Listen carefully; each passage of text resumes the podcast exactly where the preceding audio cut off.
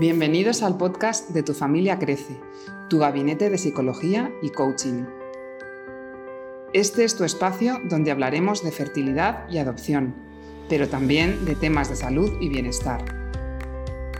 Nos dedicamos a las personas cuidando su cuerpo y su mente, con el objetivo de ayudar a crear una sociedad más plena y feliz. Queremos hacerte crecer educando tus emociones cuando seas capaz de gestionarlas, serás simplemente mucho más feliz.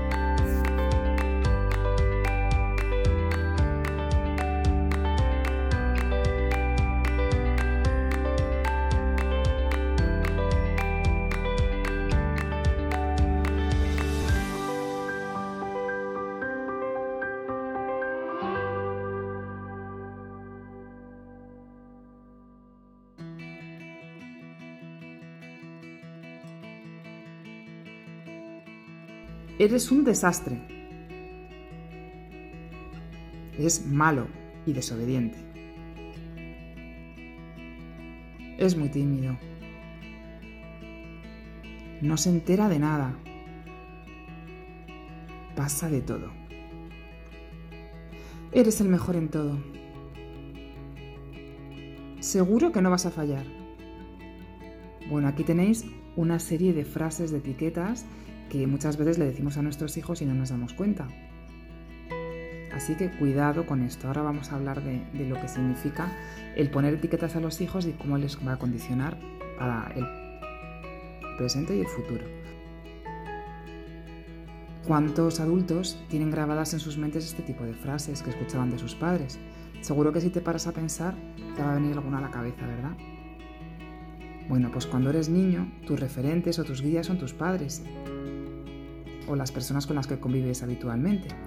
Si recibes de ellos este tipo de mensajes que se repiten en el tiempo, pues vas a terminar creyendo que es verdad y que es así como están diciendo que eres. Lo que pasa es que lo asumes como una realidad y justificas tus acciones con esa etiqueta que te han puesto. Y, tú mismo te vas a decir, es que como, como siempre soy soy un desastre, es que como yo nunca me entero de nada, la mayor parte de las veces los padres no somos plenamente conscientes de esto y por ello queremos hablaros hoy de este tema en tu familia crece, para que lo tengáis presente en vuestra familia. Al hablar, sin darnos cuenta, juzgamos y etiquetamos a los niños y de este modo condicionamos su comportamiento y les producimos unas heridas que pueden perdurar muchos años si no se reconocen o incluso pueden condicionarles para toda la vida. Lo que pasa es que no hay maldad en esta actitud, pero si la repetimos muchas veces, el niño puede sentir, en cierto modo, que es de esa manera y por mucho que se esfuerce, nunca lo va a conseguir cambiar. Esto puede derivar en un problema de superación y en un sentimiento de frustración, así que muchísimo cuidado con esto. Por eso, en toda relación que mantengamos con nuestros hijos, sean niños o adolescentes, debemos estar debemos eh, eh, prestar especial atención a la forma en que expresamos y transmitimos nuestras ideas sobre ellos, sobre todo aquellas que afectan a su forma de ser, actuar o pensar sobre una determinada cuestión. ¿Y por qué ocurre esto?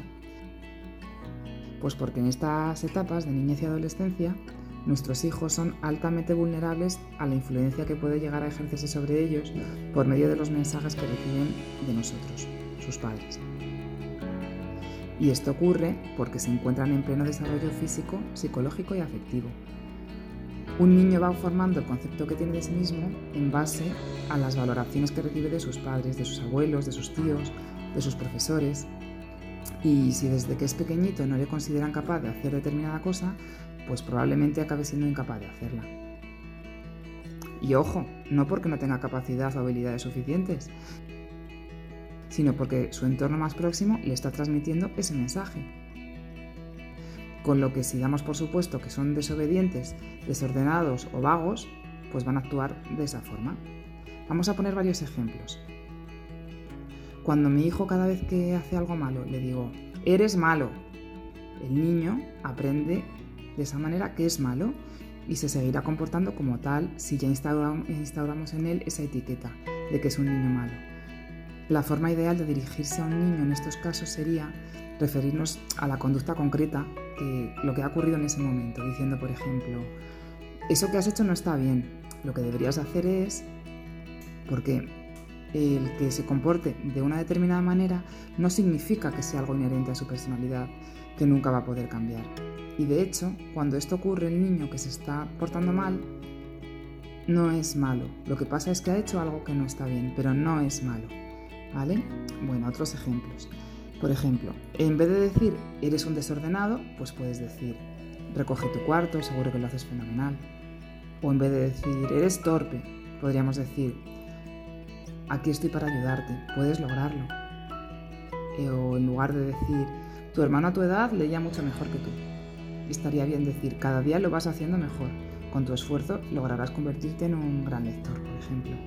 De esta manera lo que estamos haciendo es potenciar sus cualidades positivas, ayudando a construir una imagen de ellos mismos pues, más positiva.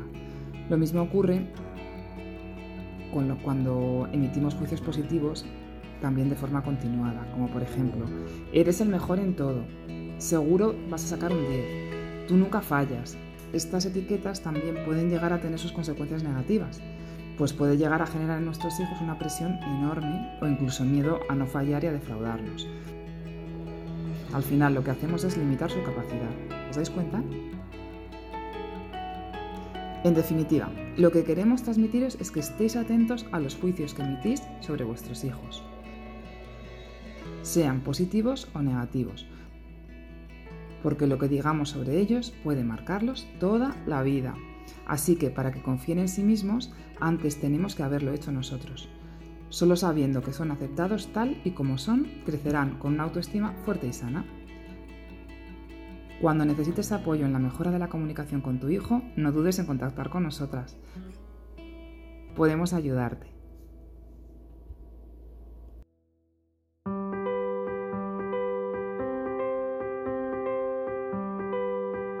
Esperamos que este programa te haya abierto nuevas perspectivas ya sabes que todas las notas de este podcast están en nuestro blog www.tufamiliacrece.com. Escúchanos en iTunes, Spotify, Google Podcasts e iVoox.